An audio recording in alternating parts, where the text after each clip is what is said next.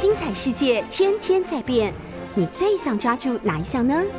跟着我们不出门也能探索天下事，欢迎收听《世界一把抓》。Hello，欢迎收听 News 九八九八新闻台，我是主持人李明轩。那也欢迎大家呢，可以到我们的 YouTube 搜寻九八新闻台 News 九八来收听明贤今天所主持的世界一把抓。好的，我们今天有一位呃年纪跟我差不多、非常年轻的新人代表，准备要参选这一次的信义松山的，已经是正式的参选人，欢迎田方伦。嗨，各位我们所有听众，还有直播前的朋友们，大家早安，大家好，我是田方伦。方伦之前是国民党的前青年团团长，没错对，呃，国民党青年团第十四届的团长，现在已经世界是什么概念？就是前面我有十三任，好，后面已经一二三又三是你几，岁的时候？我二十八岁的时候，二十八岁，对。那你现在是？我现在三十，OK，三十而已，放心啦，到那个国民党哈，就是大概四十岁都还算是年轻人，都还是四十五岁叫对，没错，大概二字头呢，呃，基本上都是幼稚园等级的，没错，对啊，因为现在到了很多四十几岁的人，现在都还在等啊，等看有没有机会。没错，对，那方伦呢，在上个礼拜已经正式的已经登记了，对不对？对我真的还是要感谢明璇那一天早上特别陪我到现场去登记，因为那个登记为什么那一天登记觉得很隆重、很正正式，是因为一次要缴五十五万，嗯哼，那那个包含领表、登记跟保证金，total 五十五万。我相信五十五万对于一个三十岁的年轻人来说，不会是一笔小数目。嗯绝大多数的年轻人绝对不是个小小数目。对，因为像大部分我们看哎、前几天乡民都还讨论呢，说什么叫就是好野人？现在是你只要拿出六万块钱，就算是好野人了。真的假的？对年轻人来讲，哇，那我那 那那天就是 你存多久？哦，那天真的是很好野，对不对？因为我那一天就是缴五十五万嘛，然后其实我前之前记者在问我的时候说，问我说，哎，这个价格会不会太贵？因为民进党的领表费几百块，对，哎、国民党五万块，哎，国民党要五万块。那这样听起来好像怎么会？嗯，国民党是这样对待年轻人的呢？嗯，我会从另外一个角度来看啊，就是嗯我们不可否说的，就是国民党现在在这样的政治氛围嗯跟，他的财务状况来说，确实是比较辛苦。我觉得这个嗯不可否说。是，那但是要跟我们的这些参选人收取这些费用，我觉得如果是要鼓励青年参政，鼓励年轻人多出来，这一笔费用绝对不是一笔小笔的费用。我用是简单的一个数学来算好了，我们大部分的年轻人，我想说，以我们这个年岁啦，大概是呃每个月月薪四万块，嗯，算是一个均值。我不敢说是个高峰值，但是是是一个均值。四万块，一年十二个月四十八万，再加一点五个月的年终奖金，是，嘎嘎诶，五十四万，拍谁？我还差一万块。对啊，所以你说五十五万对于年轻人来说，绝对是一笔小数目。你你叫出来一个资料，就是民进党的登记费是二十万元。对，好，那民调的费用是二十万，保证金十万块，所以全部加起来是五十万。那国民党呢是民调作业费，诶多了十万块钱，所以三十万，保证金二十万，那领表费五万块钱，所以加起来五十五万。那这样子以总计来算的话呢，国民党确实是比了民进党多了五万块钱。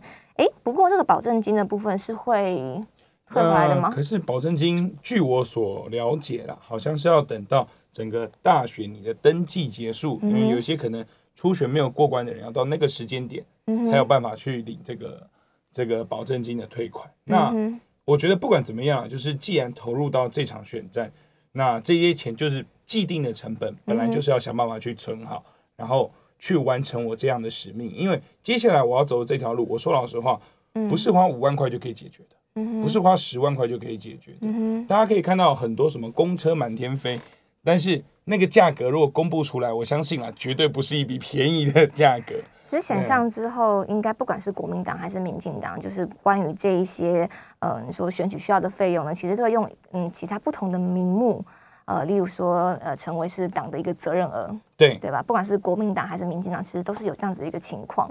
那其实我自己个人想法，觉得说，其实我觉得重点是在于那个登记啦，嗯，到到底有没有去登记，那个还真的比较重要。因为领表你不论是一百块钱、三万、五万还是十万好了，那你后面有没有去登记，那才是另外一件事情。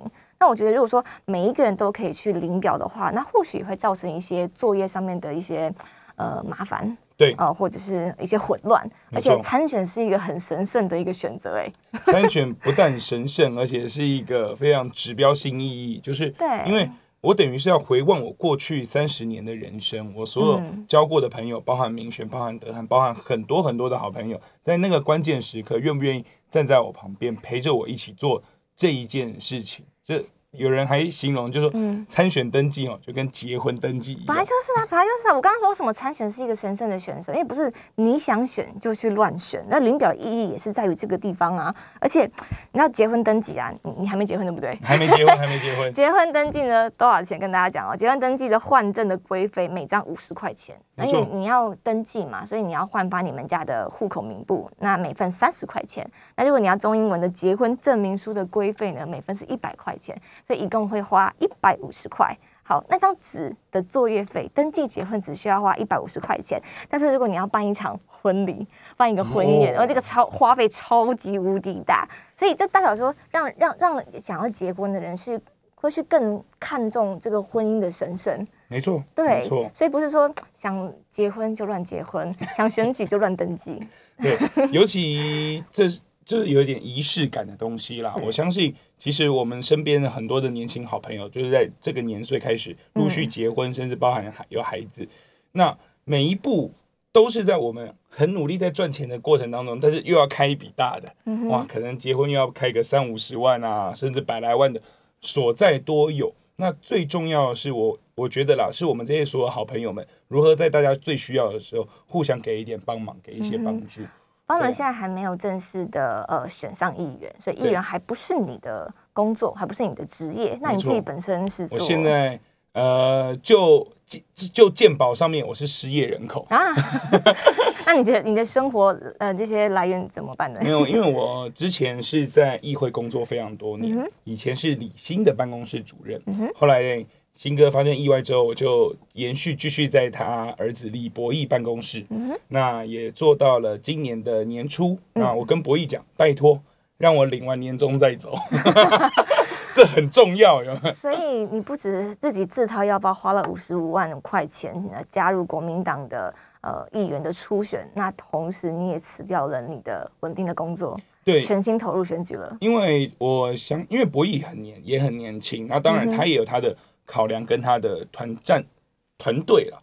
那我也不希望说在很多方面给他太多的压力，那就是哎，但是有一时候，譬如说我接到一些选民服务啊，我还是会。透过博弈办公室这边协助帮忙处理，因为我觉得选民意代表最重要的核心价值就是服务。那有的时候我们的服务其实很简单，可能是有些人看不懂公文，嗯，主任呐怎么办？这个是什么东西？我好像要被查扣了。嗯，我说看一下哦，你看错字了，有没有？那一般来说，大部分服务我们都可以直接现场去做解决。那有一些可能需要协调会啊或者会刊的，那我就再请博弈议员这边协助帮忙。那这个是在议会啊，公共事务的部分。嗯，其实另外一部分就是我自己有开一家餐厅。哦，对我有开一家这个杨家酱羊肉炉。那其实是在二零一七年的时候呢，我就已经把它顶下来，然后自己经营了。到现在这算创业对不对？对，这也算创业一部分。所以有人不简单呢，你还要做选民服务，那同时还要 卖羊肉炉是吗？对，这这两件事情是要同时发生的，对不对？我都开玩笑讲说。呃，有人问我说花五十五万心不心疼？不心疼是骗人的啊！但是我在二十五岁那一年，嗯我花了一百万。那你真的不简单啊！二十五岁可以存到一百万。对对对对对，我原本还贷款的。原呃有存也有贷款。对，原本那很实际的问题啊，是要去去国外读书的，就不知道为什么。去国外读书这样也不够啊。对，回过神来，我已经在开一家火锅店了，有没有？哇，所以方伦的人生第一桶金是花在自己的创业上啊，对。第二个半桶金，第二桶金，这是非常神圣的抉择，正式的加入呃议员的选举。没错，我刚想说，你现在是不是还在传？刚刚上来我们电台二十六楼，因为前面今天下大雨，交通有点堵塞。我今天来之前我还很紧张，因为我们是 live 节目的，所以现在在嗯在办公室或者是在交通车上在听我们节目的听众朋友们呢，现在就是 live 的，现在九点十七分四十秒。你刚来的时候，你知道我是汽车把我的车子放弃了，然后直接上了捷运，因为捷运是可以完完整整的知道说我大概还有精准的还有几分钟的时间可以抵达电台。嗯，那因为我们电台呢是到古亭站九号出口，一上来就到了。没错。对啊，然后原本方龙在路上还说这个交通堵塞的问题很担心没有办法赶上。我刚才在市民大道上面。大概五分钟，然后只前进了两台车的距离，我立刻就发个赖给明轩说，我现在有点紧张。就是今天的交通状况呢，其实呃非常的拥塞，所以请大家呢，呃因为雨下的有点大，大家一定要特别注意交通安全。那关于安全的这个问题呢，你知道昨天又停电了耶？昨天新北的三重、泸州、五股那一带，因为千户的呃就这个家庭呢，他们家突然间就诶。没电了，我我我已经没有办法去计算说到底有多少停电。从三零三过后，对，你没有办法计算的哎，因为因为或大或小，对，然后或多或少，是，然后最重要就是说每一次的凶手又不太一样，凶手又不太一样。对，我昨天已经是讲的，就是比比较学术一点点啊，说是讲那个馈线。线路馈线嘛，对对对对。对，这是台电最常用的一个。说法，那我这边讲我的观察了。其实，尤其在不管是台北市、新北市，然后或者台中啊、高雄那些发展的比较完整，但是其实也发展很久的一些都市的状况里面，台电线路本来就是会老旧。嗯哼，那老旧的东西本来就要干嘛？去更换嘛，去维修嘛。好，但是我讲一个数字跟明轩分享一下。嗯，大家知道吗？现在啊。台电里面啊，有三分之一的维修人员，嗯，他的年资不超过五年。哎，二零二五年的时候，嗯，他们会有一半的维修人员都是新人。嗯哼，这代表是一个危机，是代表说很多事情老师傅我们都知道要找老师傅，有没有？一看啊，问题出在哪里？哦，速这个快很准的马上解决问题。可是，当台电的这个样退休潮开始之后，然后所谓的新人青黄不接，又加上他们自己教育训练发生的问题之后，嗯，那就会导致了说，即便线路在他面前，他可能去检修的时候，先检查嘛，啊，检查没问题，我就不修了，很正常，应该的，我们要我们要去做评估。可是有一些小问题，真的需要去经验值不断的去练习。那我们看到就是现在他们新人越来越多，但是他们一直。不断不断的出包，或者是像上一次三零三就跟我讲说，哦，那是个刚上工不到一个礼拜的年轻人发生的问题。哎，现在已经有三位操作人员，现在是动用了国家司法来侦查他们了。没错，没错。那他们一直想要把一些锅推到基层身上。那这部分我们待会可以回来谈，因为我我现在想到说，这个三零三是全台的大停电，因为从三零三过后到昨天，其实就是台湾各个区域。还有县市是轮流开奖的概念啦。没错。那三零三这个大停电之前呢，我们再回过头来看，二零一七年的呃是八月十五号，那个时候停电的时候，我看记得蔡英文总统呢，他在他的脸书上面特别讲了一句话，他说呢，供电供电呢不只是民生问题，也是国家安全问题。方伦，你应该很认同吧？这也是国家安全的问题，这何止是国安问题呀？是的，但是我想说，现在这个跳电啊，然后哎停电成这个样子，我真的不晓得。就蔡英文总统您所说的国家安全问题，到了今天已经过了几年了，已经五年的时间，为什么到现在停电的状况越来越频繁？而且在二零一七年。八月十五号这一天，全台大停电的时候，蔡总统在他脸书上跟全国的人民讲说：“哦，这一次是因为误触，记得吧？对，因为误触的关系。OK，那我们大家就姑且相信了。可是呢，当时蔡总统你还说，电网的系统因为过于的脆弱，所以非改不可。二零一七年到现在放了几年了？我当。五年的时间，请问为什么到现在你的电网改革到现在都还没有办法做好？没错。然后他们说，二零二五年的时候，台湾要飞核家园。那我我从我的角度来讲啊，飞核家园以理想来说，我觉得 OK 啊，没问题。就每个人都有自己要要去实践。嗯。但是理想很丰满，现实很骨感啊。你现实没有这样基本的能力，没有办法完整的电网，然后去做这些事情，请问一个问题，那你要怎么样去完成你的梦想？我在你刚刚刚刚讲说什么很多城市的发展，好不好？这就跟水库一样，我即便水库有这么多水，可是我接到你家的管子就这么小，嗯，就就一个小小的几英顷的管子，那流到你家的水会多还是少？就很少啊。是那尤其这个管子又旧又老又破，极度有可能在中间就会漏掉部分。所以现在台电遇到的状况就是，整个的电网，它在五年前就说老旧了，这五年来它做了什么改变？五年的时间看起来是一事无成啦，而且当时说，哎、哎、这个是误触的关系，各种小度小动物的原因。OK，我还有椅子撞到是吧？没错，还有椅子撞到，哎、这个这些原因我们大家就是好了，我们真的也都相信好不好？因为呃，大家网络上面从过去来看的话，好像大家对于民进党的这个执政呢，哎、好像蛮宽容的。很容易嗯就可以原谅，绿色是个原原谅的颜颜色色。哎、可是我们都相信你们所说的理由啦，但是也给蔡政府机会了。五年过去了，到现在二零二二，这什么年代了？然后台湾竟然还可以，啊我们没有，我们现在没有战争吧？我们现在没有战争。为什么会一天到晚都在停电呢？对啊，那我看到一个数据哦，嗯美国商会讲说呢，这有百分之呃七十八的会员，他问一个题目，就说蔡政府诶对于我们这个国家的能源政策，然后还有我们的呃。供电能不能够稳定，做个民调，然后结果在美国商会有百分之七十八的会员表示说呢，他们是很担心台湾的供电稳定，然后百分之七十一的会员担心台湾电网的韧性，也就是蔡总统不断现在在讲的电网韧性的问题，它是今年出来的一个新的名词。对，电应该这样讲，民进党它过去的惯例就是创造新名词嘛，电网韧性啊、校正回归啊，嗯对不对？等等这些数字，那这或者这些名词，那但是电网韧性不过不很问题就很简单嘛，就是你电网有没有修好啊？我刚刚要提插那个插嘴一句的，就是说、嗯我举一个实际的例子。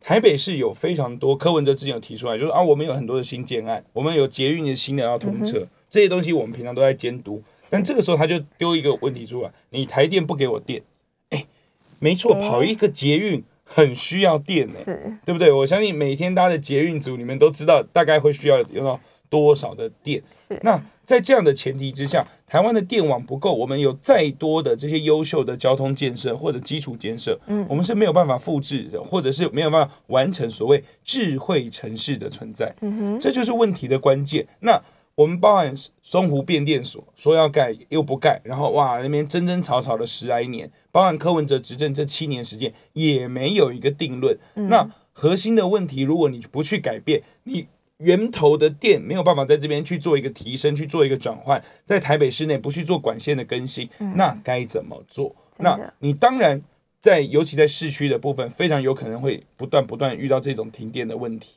那接下来，那如果在郊区呢？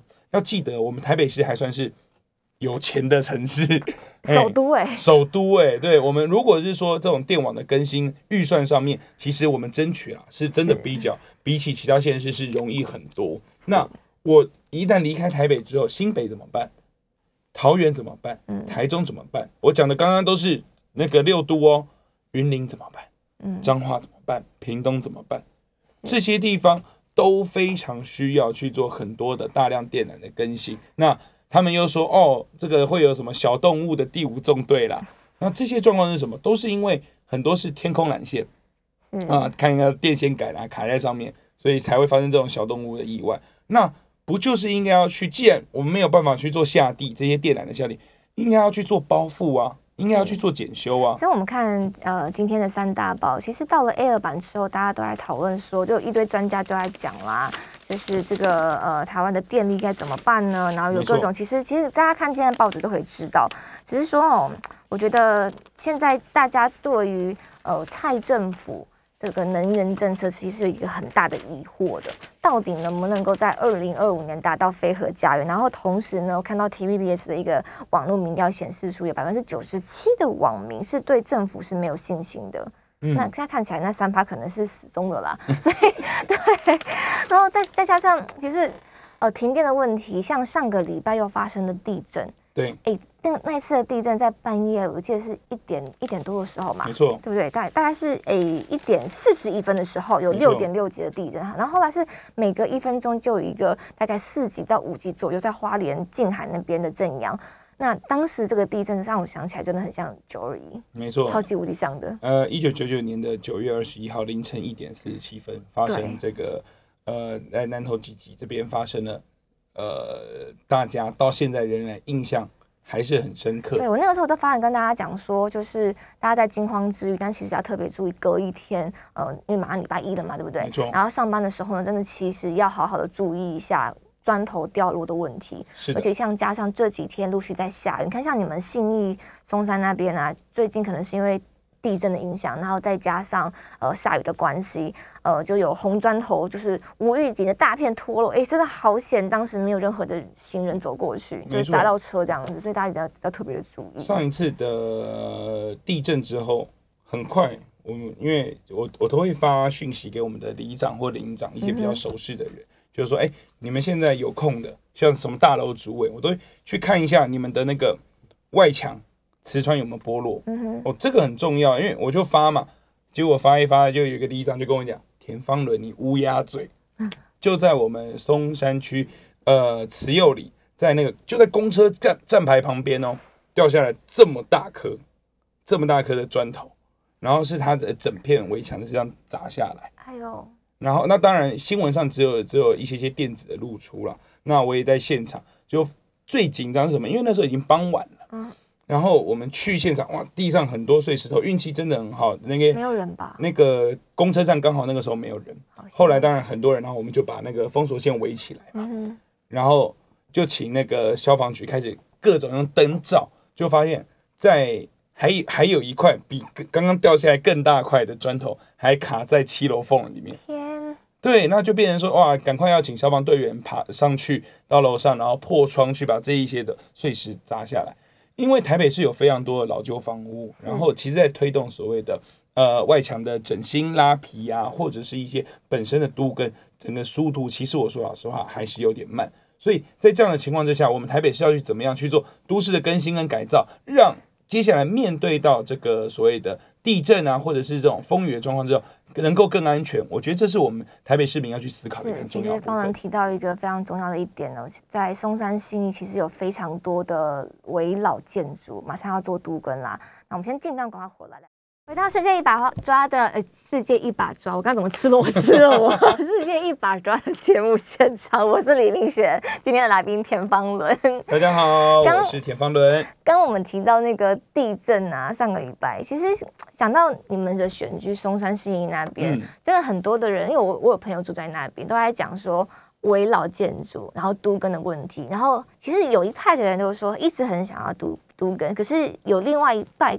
更更多的声音是讲说，希望呃先不要。那再更激烈一点的话，可能就是会有些抗议行动了。没错，呃，我说老实话了，我遇到百分之九十九的人都希望独根，百分之九十九哦，不开玩笑。但为什么到现在这个进度还是拖在那里呢？但是这百分之九十九里面呢，可能会有百分之三十的人觉得我应该要分的更多。嗯，我觉得。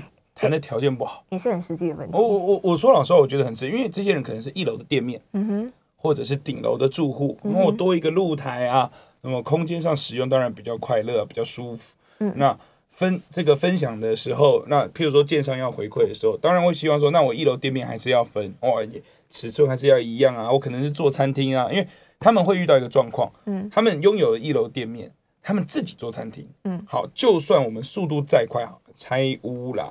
整地啦，重建啦，到盖好为止，三年半四年，那就没有办法做生意。这四年是没办法做生意的。嗯，那我我很能理解他们的问题跟困难，因为可能他一辈子就是开这家面店，嗯哼，一辈子就开这家早餐店。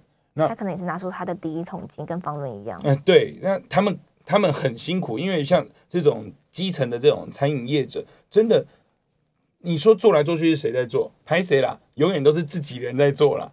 都不，你说像像那种早餐店啊，很多都是一大早开始就有人来，然后但是你都是三四点就开始自己备料什么的。那所以在这样的状况之下，他们做的很辛苦，每天就是赚这些辛苦钱。可是，一旦要去做都根的时候，他们就变成说整整三年多四年没有收入，那怎么过生活？那你身为一个市议员的参选人，嗯，现在对于新义松山的这个都根的问题，哦，甚至是觉得现在他。遇到呃天灾的时候，其实这种危老建筑它真的是有危险性在。没错那。要怎么解决这这样子的问题呢？你有相关的证件吗？其实我因为之前我在李新的办公室，新哥当时在前几届的时候有一个口号叫做“台北更新就要李新”，所以那个时候他已经提出非常多都根的建议跟一些想法，我也从中去这个截取一些精华，让我这个继续比如说，继续努力。就是首先第一点就是我们要去加强围老的都更，嗯围老多跟你也趴数就应该要尽量给。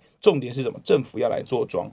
很简单一件事，今天田方伦开一家建设公司，嗯啊、方伦建设公司，我来跟李明玄你谈说，哎、你家的这个重建我来帮你做，啊，我回馈给你多少？可是我上网 Google 找不到 方伦建设公司，或者是说你们这家公司名气不大，我对你没有信任度。但是当你的中间人是台北市政府的时候啊，反正跑得了和尚跑不了庙。如果是市政府进来协助做庄，我对市政府的这个信任度啊，或者一些呃其他部分，我当然比较有兴趣啊。那现在大家对政府的信心高吗？应该这样讲，就是说比起一般的小建商，嗯，相对的，对政府来说，当然信心高很多。而且有的时候，其实是因为我们民众最担心的是什么？我的利益受损，因为你是建商啊，我的专业可能是别的，我根本不懂这些建筑相关的法律，这些容积相关的回馈跟比例。但是我相信建管处，我相信都根处这些人来到现场跟我们讲的话，他总不可能违法嘛，对不对？他总不可以那个睁着眼睛说瞎话嘛，因为他讲的话，他会下一次会议的时候，可能他同事来，如果他的同事打枪他或者打脸他的话，那不是很尴尬？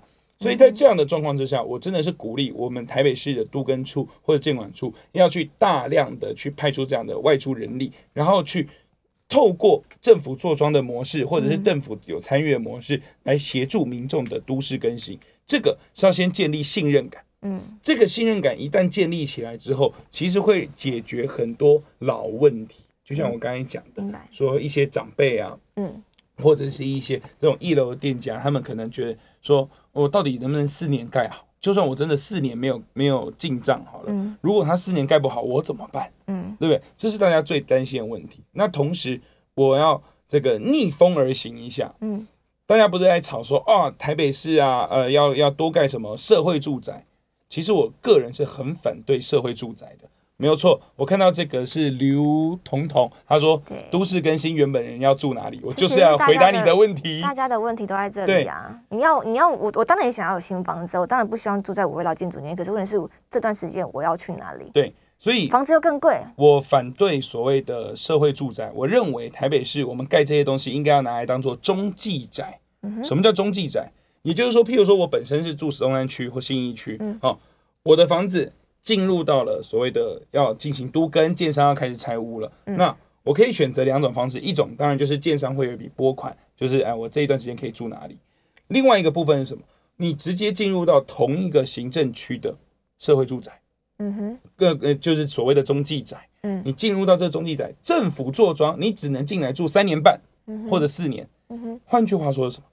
政府帮你强迫建商三年半之内把房子盖好，你来这边住个三年多四年，你就可以搬回去新家了。这样的可以加速流通，因为我我以我家为例，嗯，我们家几层楼？就五层楼，五层楼两边就一个楼梯，在新一中山吗？对，我们家在信义区，然后就是我都开玩笑讲，我家住在信义计划区，没有计划到的地方，因为我们就在边边。那老公寓、老房子，五层楼的建筑物中加起来一条楼梯也不过十户。那如果我们有这一些所谓的中继宅的话，你一次可以让好几个建筑群进去，嗯然后加速它的流动，让原本住的人哎可以有些搬进去啊，那加速这边的房子盖好，盖好之后这群人出来，下一栋房子就进去了。整个的流程一走完，其实十几二十年，甚至四五十年，你会让台北市有非常多的房子去做更新。那所以我，我认为说，现在应该以中继宅的模式去解决很多台北市的都跟老房的问题。嗯那那接下来这些老房子你要怎么都跟？你要给他们什么样的回馈，或者是在评估的比例上，你要给大家多少的容积奖励？过去啦，包含丁守中委员，他上一届选市长的时候，他一直喊对，都跟一平换一平。嗯哼，那这样给大家这个很多的期待。嗯可是都跟一瓶换一瓶，大家会讲到底实平还是虚平？嗯哼，还是说啊，我有些人有所所谓的顶楼加盖，或者是一楼的前院，这些到底能不能一楼换一一瓶换一瓶？这些问题我觉得都应该要提出来，而且市府你要去提出一个完整的白皮书政策。所以呃，包含之之前万安他们诶有找一些年轻人就去聊聊一些什么你们的想法跟政见啊。我就说，如果能够把这一条继续去做延续的话，我相信台北市民很多人会去呃会去支持。那我又看到又有一个网友提问，他说现在问题是老房子遇到产权的纠纷会卡在那边。呃，我因为我过去有在议会的服务的经验，所以我知道刚刚讲这个所谓的产权纠纷，那绝大多数都是遗产的问题了。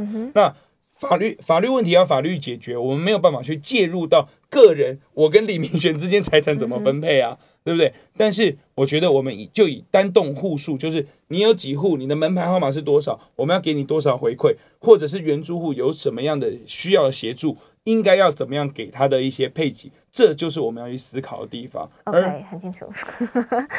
好，那关于网友的问题呢，我们待会在进广告时间的时候，可以再跟大家好好的聊一下。那我想问方伦的是，在你们松山信义，大部分的这个，我想选民结构好了，嗯大概是年龄层是怎么样分布的？其实大家都知道，松山信义现在被减了一席的议员，原因是因为人口的流失。对，那其实按照三月初的资料，台北市的人口会低于两百五十250万万。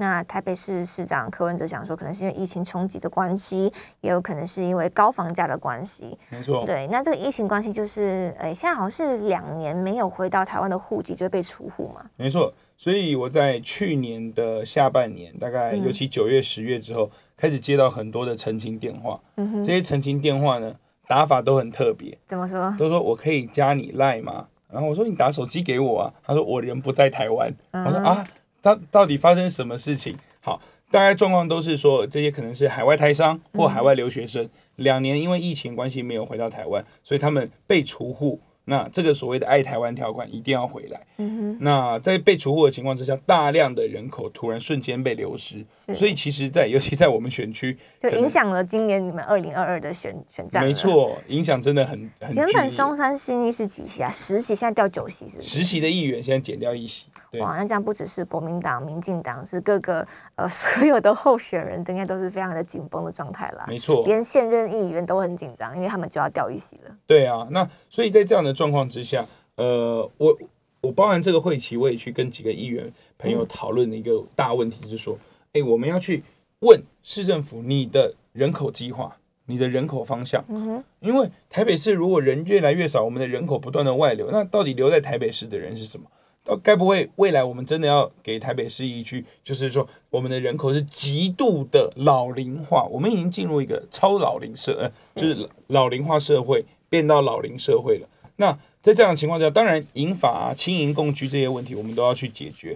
可是最重要的是，你没有办法吸引年轻人住在台北这个城市的动力就会不断的下降。现在人口外移的状况似乎也在产生当中。没错，我讲的逻辑很简单，因为我们这个年岁的人，三十岁，你要在台北市买房子买得起吗？大部分人买不起。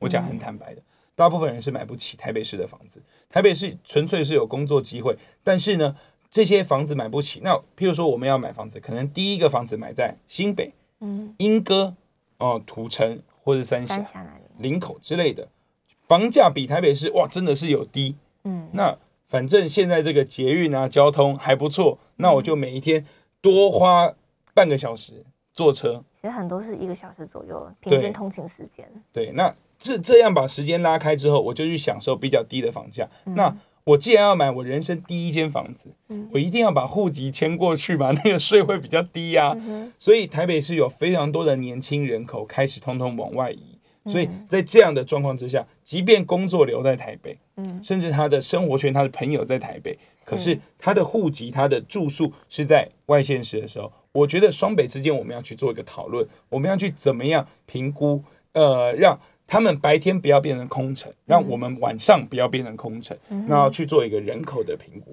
其实看这个资料显示出，在二零一九年的时候，台北市的人口有两百六十四点五万，那到今年的二月份的时候是两百五十点四万。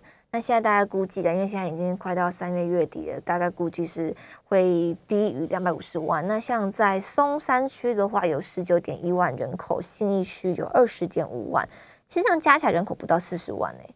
过去我们有四十六万，嗯哼，所以这样减少之后，就是直接直接掉了一些。那现在看样子的话，呃，今年国民党在松山信誉的参选是爆炸的情况，目前看起来是有登记八个人，嗯。嗯，这八个人呢是四加四的情形，四个现任跟四位是新人，对，那。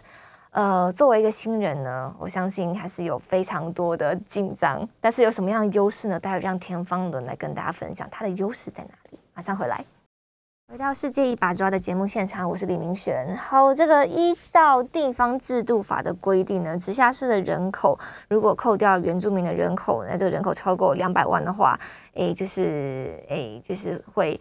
从五十五个席次算起，它每增加十万人口会增加一个席次。那现在台北市议员的席次呢，有六十一席的行政区议员，还有两席的原住民议员。那台北呢，因为人口下滑的关系，所以让田方伦的松山信义区会再减少一个席次。那就国民党来说呢，现在目前是有八位登记，有四位是现任的议员，那有一位目前没有出来登记啦。没错，还有四位新人。OK，那这四位新人当中，方伦，你的以年纪来看的话，我是最年轻最年轻的。对，好，你觉得现在的选民对于年轻的参选人出来，还还会吃这套吗？吃香啊，当然吃香，因为呃，我的优势，你不会觉得被民进党玩烂了吗？有非常多的年轻人出来，但是后来做过四年之后，发现好像也很普通了。这就是问题的症结点，刚好我们这个选区，民进党的。民进党已经好几届没有换新人，嗯然后 在这一届登记的时候，当然张茂南议员交棒，嗯，但是他交棒是交给自己的女儿，嗯。所以会让大家觉得说，哦，还是你们家，嗯，继续世袭嘛？对，我我不会讲世袭这两个字的，因为如果如果他的女儿真的表现也很优秀，民众很肯定，那当然也也不是一件坏事，会做服务。那那问回到我身上。我们这些年轻人，你说啊，年纪上我没错，我是三十岁，我年纪最轻。但是论服务的资历，我在议会工作从新歌到现在也八年的时间，嗯嗯，我相信绝对不算短。然后我也拿得出手，我非常多我自己做过的。哎，八年前你才大学刚毕业，对啊，你怎么会这样子就突然间就进入到政治圈了？我说的老实话，那时候运气也很好，因为有一天博弈打一通电话给我，嗯，博弈说。高了，你要不要来来我爸办公室上班？嗯，我说啊，因为其实那个时间点，也就是有去参与选举的一些活动嘛，就很多议员办公室都有邀请，希望有年轻人去参加。嗯然后说哦，我那时候还在考虑一下，他说因为我要选，我说哦，帮年轻人，嗯，我觉得很好玩，因为年轻人跟年轻人在一起，你的激荡出的火花。你当时在世新嘛，对不对？对我那时候是世新广电刚毕业，然后读世新新闻所，所以。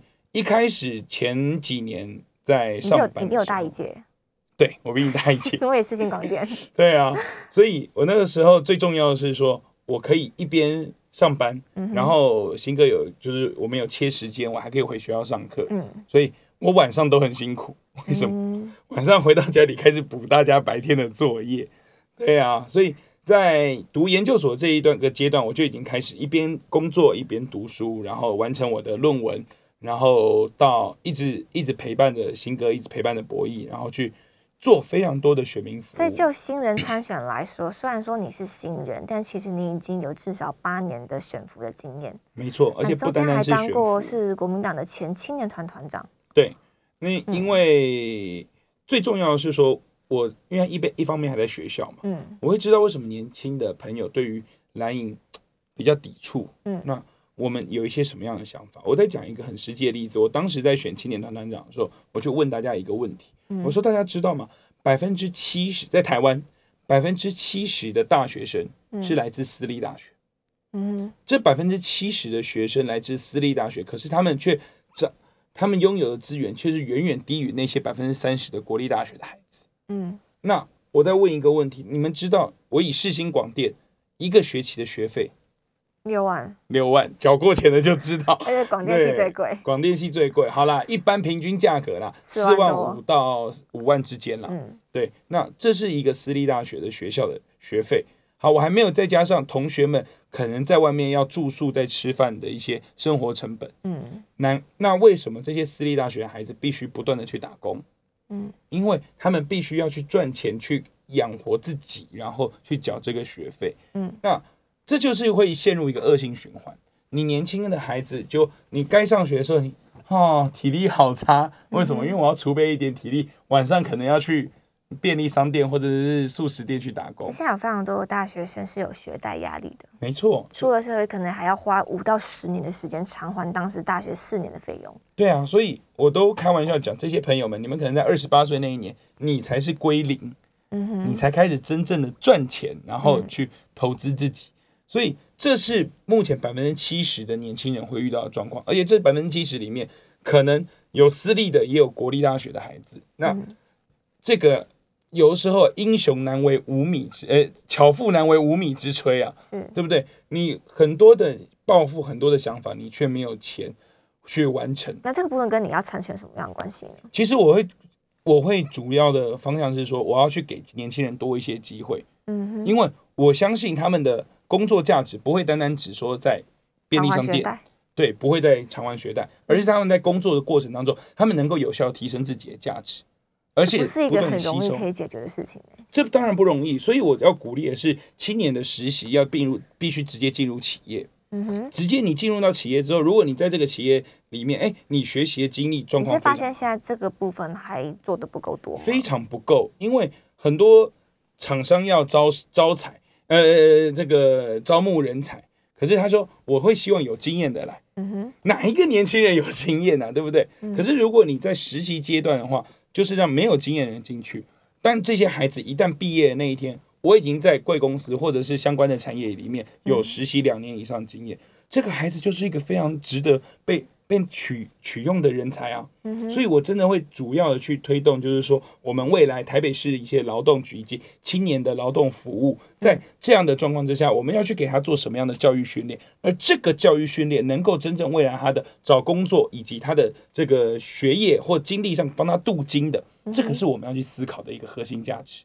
那如果在年轻的朋友身上，我们可以去帮他们镀金，跟他们加分，鼓励这些更多的年轻人去做在学呃平常学习的时候，去分配剩下的阶段去做实习，去做产业线的接轨，他就会开始思考。我我有非常多的朋友都有一个状况，嗯，我去实习了两年，实习两年之后，我就告诉我自己，我对这一行完全不适合。嗯哼，这种朋友我们也很多，对不对？嗯然后他在他既然发现这个产业不适合，他可能会去进修，他可能会去辅系，他可能会去继续读研究所，甚至专攻进入一个学术领域。是那我会觉得说，这就是在人才的分流的时候，我们要去思考的。你没有事先体验过，但是你如果我在毕业那一天，我已经正式已经脱离学生身份了，嗯哼，我为了找工作而去找工作，嗯找到一份不适合我的工作，可是我又没有能力在这个时间点去帮我自己去做加分、去做补强，嗯那我要怎么样去改变？说我要去跳槽，我要去换工作，其实大学四年的时间，四年说长也长，说短也短，但是它是一个很宝贵的时间，可以让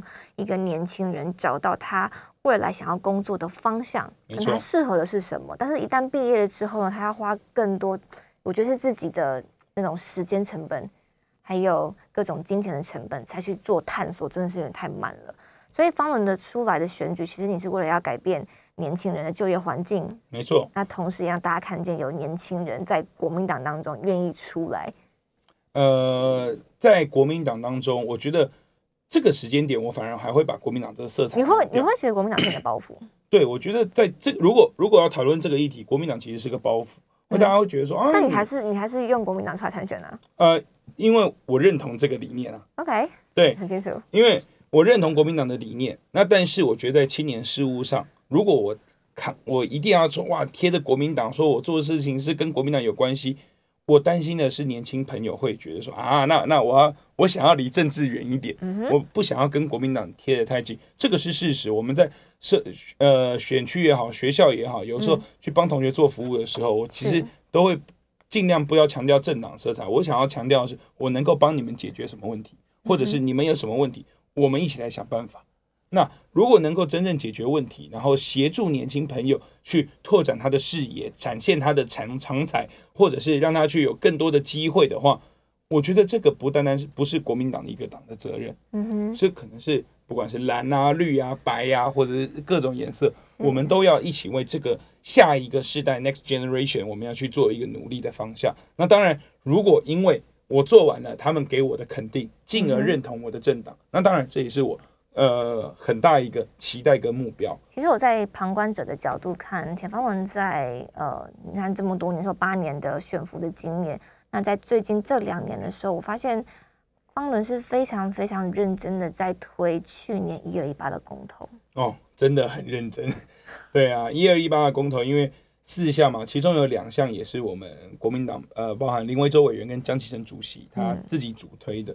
那在呃另外一个又是我好朋友世修，嗯哼，世修主推的一个议题。那做真的非常多，你说站站街头啊，去市市场啊，对，然后自己做了很多那种推公投的小物，对不对？没错，我我印了卫生纸，那当然就是一边发嘛。最重要是我还印了很多徽章，跟那个年轻朋友很喜欢看那种呃电影的小卡，有没有做一个那个很很帅气的一个小卡？我真的觉得常常在上班跟下班的时刻，还没有到选举哦，他方能不是一个在选举才突然间出现的人。对你在过去好几年就你常常在街头了，常常站着肥皂箱，然后拿着麦克风，然后就自己这边在讲讲讲讲。没错，因为我觉得我很喜欢在呃肥皂箱上面跟大家演讲，然后去叙述说，譬如说包含这你做了多久了？